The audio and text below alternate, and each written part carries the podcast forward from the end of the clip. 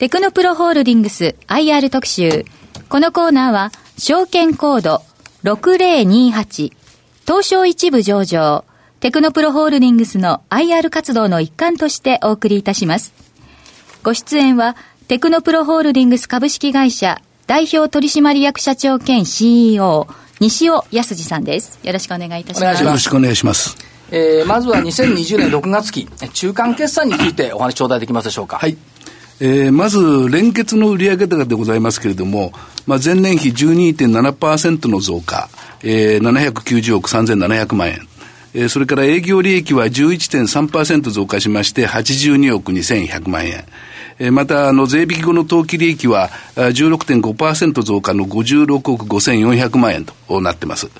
上半期はあの前年に比べましても、売上と利益ともにまあ10%以上の成長となりましたが、まあ、10月から12月のですね、第2四半期だけを見ますと、まあ、前年比で売上高がまあ9.1%の増加。営業利益が3.2%の増加ということにとどまっておりますので、まあ、成長率が少しあのダウンしたようなですね、えー、数字になってます。で、この理由ですけれども、まあ、いくつかございましてですね、天皇即位式が10月にありましたんですけれども、これの影響でですね、えー、営業日数が前年に比べまして1.4日少なかったということで、これでですね、約4億円の利益減少と。大きいですよね。大きいんです。これが一番大きな要因でございます。はい、で、それに加えましてですね、まあ、約 1, 1億5000万円ほどの販売管理費、これはあの、採用費とか研修費が中心でございますが、まあ、計上時期が第一四半期から第二四半期にちょっとずれちゃったとかですね、えー、それから2018年の11月に、えー、買収をしております英国のオライオンという会社がありますけれども、まあ、この買収時にですね、負債に計上したポンド建て債務の評価額というのがですね、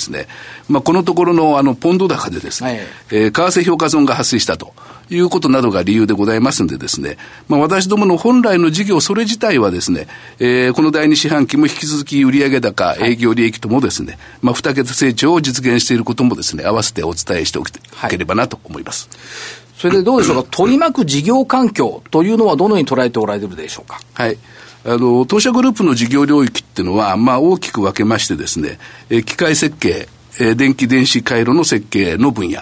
えそれから IT の分野、そして建設分野という3つがございますけれども、まあ1年前まではですね、す、べ、ての分野が好調だったわけですが、まあ最近はですね、少し様子が変わってきてます。はいで、まずあの、機械設計とか、電気電子回路の設計でございますけれども、あの、ご案内の通り、米中貿易摩擦の影響とかですね、え世界的な自動車販売の不振というような影響もありましてですね、え非常に厳しい状況が続いてます。とは言いましてもですね、受注件数がまあ減少してということではございませんで、えー、技術力のですね、残念ながら低いエンジニアに対するニーズが大きく減っていましてですね、えー、その一方で技術力の高いエンジニア、えー、もしくはですね、えー、これが特徴的なんですが、機械設計の経験に加えてですね、IT のスキルを持っている人、はいまあ、こういう人材のニーズが大きく増加してますんで、まあ、いわゆる採用市場の人材とですね、えー、お客様が求める人材の間で少し大きなミスマッチが発生していると。いうことかなというふうに思ってまして、えー、この傾向はですね、今後もますます強まるんじゃないかなというふうに思います。はいで、従いましてですね、機械設計とか電気電子回路の領域でのですね、まあ、量的な拡大っていうのは、あ年々難しくなってましてですね、えー、付加価値の高い人材を、まあ、社内で育成してですね、ええ、お客様に供給するとか、えー、もしくは人材紹介などを通じてですね、えー、高スキルの人材を採用するということでですね、量ではなくて、まあ、質的な向上による収益性の拡大を目指す必要性がですね、えー、より高まっているという状況でございます。はい、えー、それから、あのー、現在大きなですね、社会問題になりつつあります新型コロナウイルスの感染の問題がですね、えー、これが事業に対する影響もですね、製造業中心の、まあ、機械設計分野がですね、一番大きく影響を受けますんでですね、はい、まあ、従来以上にこの分野は慎重に事業運営をしたいというふうに考えているところでございます。まあ、とはいえ、人材不足ということがよく世間でも言われてますし、叫ばれてますけれども、IT 関連、建築分野についてはこれいかがでしょうか？ええー、あの、IT 領域につきましてはですね、えー、ソフトウェアの開発、それからですね、サーバーとかネットワークの構築に関わりますですね、IT インフラと言われる分野ともにですね、引き続き、まあ、お客様のニーズは非常に強いという状況でございます。えー、まあ、経産省のですね、調査では、まあ、に、あの、日本で2030年にですね、約45万人の IT 人材が不足すると。いうふうに指摘されていますけれどもですね、まあ、特にその中で AI とか IoT、それから組み込み制御、サイバーセキュリティ、えー、それからあの SAP とかですね、セールスフォースという会社に代表されるですね、はい、いわゆる ERP パッケージの導入とか保守、などですね、まあ、いろいろな分野でのですね、人材のニーズが、あの、強ございましてですね、えー、当社グループの中でも最も成長率が高い事業になっています。で、以前にも少しお伝えしたことがあると思いますけれども、当社グループにはこの昨年末でですね、えー、全体のエンジニア数の約50%、9500名を超える IT 系のエンジニアが在籍をしておりますので、まあ、これが同業他社と比べた場合にですね、大きな強みにもなっていますし、今後もですね、この分野を徹底的に強化してですね、差別化を図りたいなというふうに考えています。まあ、一つのキーワード IT ってことですね。そうですね。はい、はいえー、それからあの次にあの建築の分野でございますけれども、まあ、従来ですね、東京オリンピック後の状況についてですね、まあ、あの非常に心配される投資家の方も多かったわけでございましてですね、えー、そういう質問も多くて、その都度私はですね、あの東日本大震災の復興需要と、まあ、東京オリンピック関連工事の余波でですね、はい、えー、まあ、多くのあの新しい建設プロジェクトの着工がですね、まあ、オリンピック以降に延期されているということで、まあ、心配してませんと。いうふうに、あの、その都度回答してきたんですけれども、はい、まあ私の回答がですね、正しかったのか、ええ、間違ったのかですね、いよいよ早いものでですね、答えが出るタイミングになったわけでございます。はい、で、先日ですね、日経新聞が、まあ、人手不足の結果ですね、え未着工の建設の受注額が史上最高の6.3兆円と、はい。おいうことになっているというふうに報道されてましたんですけれども、あの、建設分野はですね、えー、このようにまあ非常に引き続き需要が強いと。その一方で、まあ、人材不足がですね、まあ、継続することは間違いないと思いますんで、えー、まあ、未経験の若い方も含めて、えー、積極的に採用してですね、えー、しっかり研修を実施した上で、えー、業界に人材をあの供給するという取り組みをですね、まあ、一層強化するために昨年度はですね、はい、えー、研修施設の増床とかですね、えー、機能の拡充を、まあ、やっているところでございます。はい決算資料拝見したんですけども、退職率、これがやや悪化したような見えるんですが、これいかがでしょうか？これはですね、あの、ご指摘の通りでございまして、まあ、上半期の退職率がですね、年率換算で8.2%と。いうことになってまして、まあ、前年と比べて0.9%悪化しました。で、以前はですね、あの、ボーナスをもらってから辞めるとかで、といったですね、まあ、季節の要因もありますから、まあ、あまり、あの、気にはしていませんというふうに、まあ、回答してたんですけど、まあ、今回ですね、LTM ベース、あの、これはですね、ラスト12マンスの頭文字ですね。頭文字ですが、まあ、常に直近のですね、えー、過去12か月間の数字を時系列で比較するということでやりますとですね、これで季節性が排除した退職率が出てくると。で、その数字を見たところですね、ほぼ1年前から、まあ確かに明らかにですね、はい、退職率が増加傾向にあることが分かりました。ええ、で、要因としましてですね、いろいろ考えてるんですけども、一つにはまあ市場の流動性が高まってますんで、まあそういう要因もあるかなというふうには思いますが、まあ過去の当社のデータ分析しますとですね、やはり社歴の短い社員、ええ。えー、特に入社後1年から2年の社員の退職率が高くて、えー、5年を経過しますとですね、退職率がまあ非常に大きく低下するという傾向がはっきり出てます。で、当社グループではですね、あの、過去3年ほど非常にたくさんですね、採用数を増やしてきましたんで、まあその影響が出てるんじゃないかなというふうに思っているところでございます。で、そのためにですね、まああの採用担当にはですね、まあ、採用面接に応募者の皆さんに対して、まあ、より丁寧にですね、説明することで、まあ、十分に仕事の内容とか、それから必要なスキルを理解していただいた上でですね、納得感を持って、まあ、入社をしていただくようにですね、はい、まあ、指示をしています。で、また、あの、入社後のフォローアップっていうのも非常に大事で、えこの体制を強化しなくちゃいけないんですけれども、そのためにはですね、営業マンとか、えー、それからバックオフィスの社員をですね、増やすことも必要でございますが、こちらの方は正直ですね、はい、あの、日本の一般の企業さんと競合してますんで、えー、えー、まあ大変苦労してるっていうのが正直なところでございます。まあ技術者の方々に対してはまあ頑張ってますけども、バックオフィス等々がちょっと苦労してる。ということですね。はい、はいえー、現在の中継経営計画ですけども、まあ、グローバル化というのが一つの柱にされてますけども、グローバルの、グローバル化の進捗状況についてはいかがでしょうか？これはあの海外事業ということにつきましてはですね、実はあの結構長くやってまして、まあ、2002年からですね、はい、最初に中国で、まあ、日系企業向けの人材サービス事業を行っているですね、テクノプロチャイナというのがございます。で、それに加えてですね、えー、2018年の4月、まあ2年前でございますが、まあシンガポールに本社を置くですね、えー、IT エンジニアの派遣事業中心のヘリウス社、それから2018年の10月にはですね、機械設計分野の人材派遣を中心にやっております英国のオライオン社というのがグループに加わってます。はいで、その中でですね、特にあのヘリウスにつきましては、まあ、前回の放送でもお伝えしておりますが、まあ、非常にあの売上依存度の高かったですね、シンガポールの大手の金融機関、えここの売上ダウン。それからシンガポールのですね、移民規制、などの影響を受けた結果ですね、えー、計画通りの業績が見込めないと。いうことで、まあ、残念ながらのれんの一部の減損を半年前に実施をいたしまして、はい、えー、その後ですね、えー、シンガポールの一極集中体制の見直しとか、えー、開発拠点の一部をインドに移すとか、えー、タイに新たな拠点を開設したりと、いろいろ様々な対策を取ってましてですね、まあ、その結果、現在ではですね、例えばタイの現地銀行との取引や、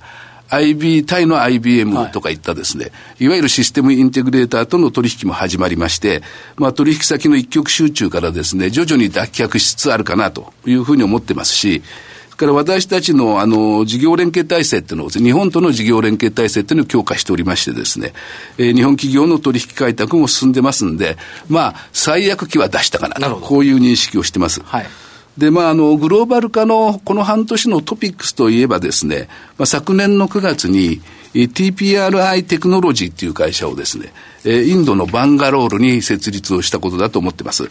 で、あの、すでにですね、この会社は日本のお客様から開発案件も受注しておりましてですね、まあ、現在は、業用をですね、段階的に拡大することと、それから内部統制システムのですね、構築を、まあ、実施しているところでございます。で、そして将来的にはですね、この会社を、まあ、グローバルデリバリーセンターとい。う形でですね、当社グループの人材供給拠点としての機能とか、それからオフショア開発センターとしての機能を有するですね、まあ、グローバル展開のまあ中核的な役割を担わせたいなと、まあ、こんなふうに考えているところでございます。はい。そういえば、あの、最近あまり M&A のお話を伺わないんですけど、何か状況の変化ってございましたでしょうか？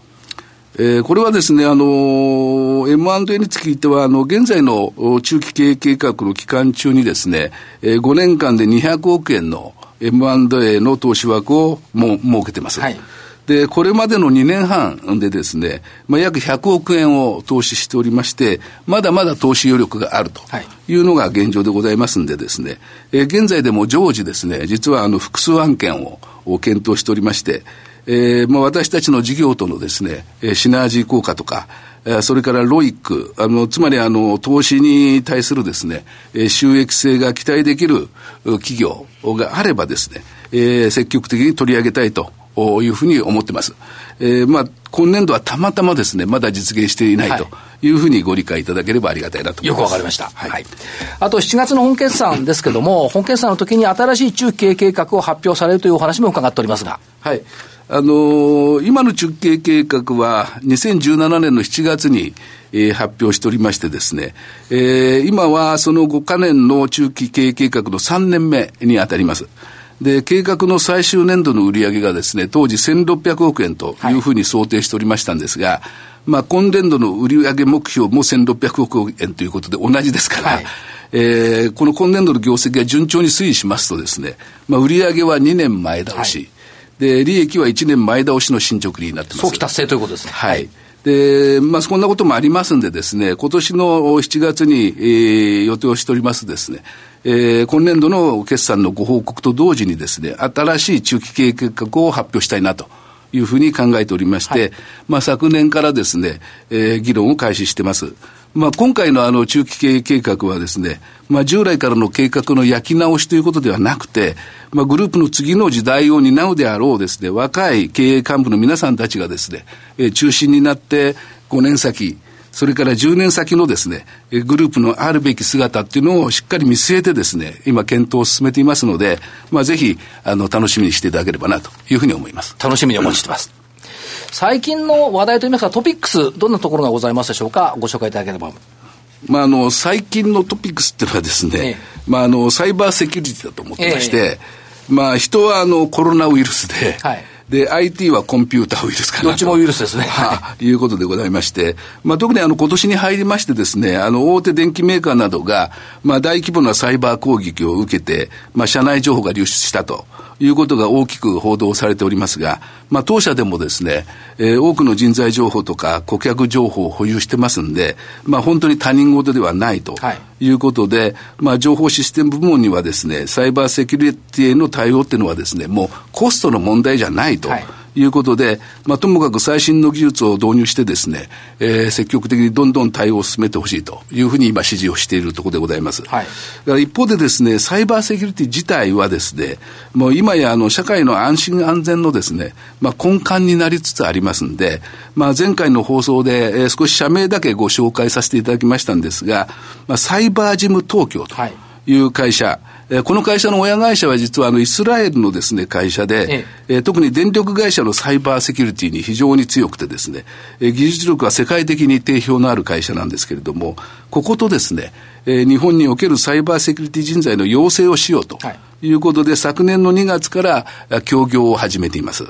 で、すでにですね、当社グループの30名以上のエンジニアがですね、の育成がまあ終わってましてですね、中にはこの今、このサイバージム東京でですね、研修の講師を務めることが、まあ、できるぐらいにまで成長したエンジニアも出てきてます。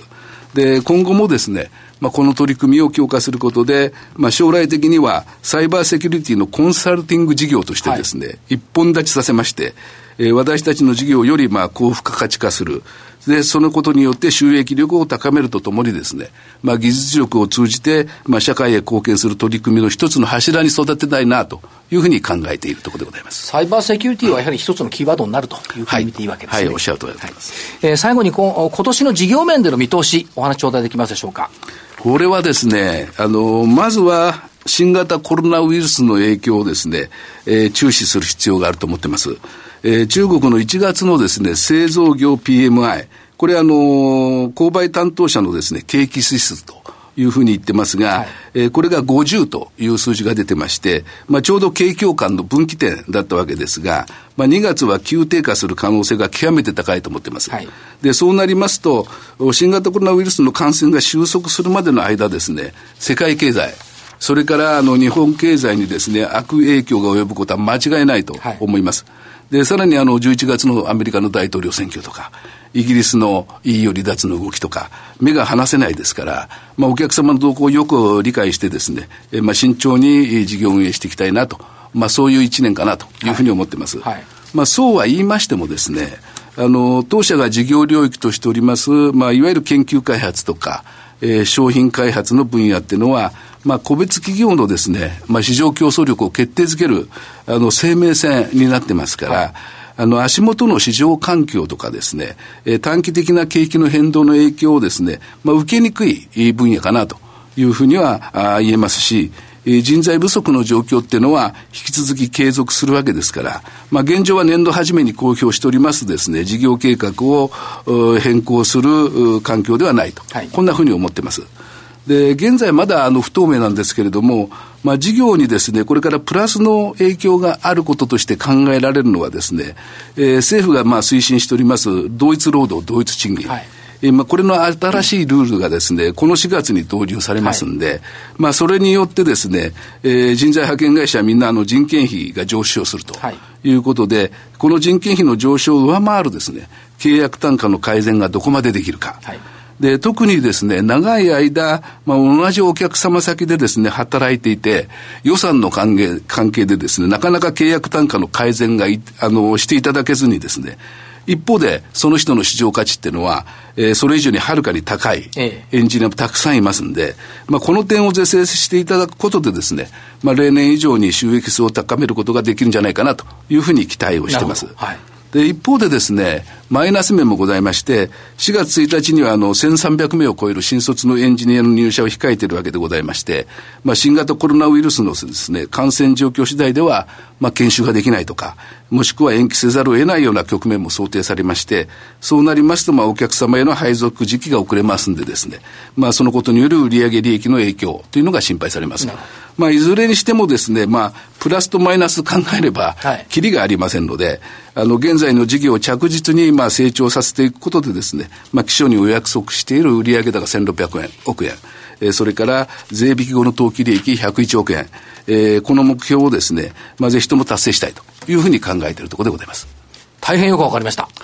西尾社長ありがとうございました。ありがとうございました。よろしくお願いします。そして今日はプレゼントもお持ちいただいております。はい、番組からプレゼントのお知らせです。今日放送のテクノプロホールディングス IR 特集の感想をお送りいただいた方の中から抽選で10名様にテクノプロロゴ入りフリクションペンノートのセットをプレゼントいたします。こちら実物案のホームページに写真が出ておりますのでぜひご覧ください。欲しい。ね、おしゃれですよね。欲しいともらえないんですよ。消せるペンですね、はい、フリクションペン。ご希望の方は、ザ・マネー番組ホームページからリンクしているテクノプロホールディングス IR 特集ウェブサイトの専用フォームから感想をお送りください。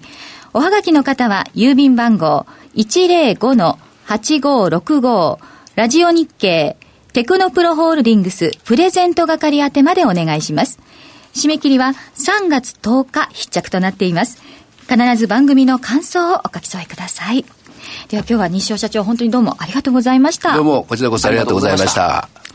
テクノプロホールディングス IR 特集。このコーナーは証券コード6028東証一部上場テクノプロホールディングスの IR 活動の一環としてお送りしました。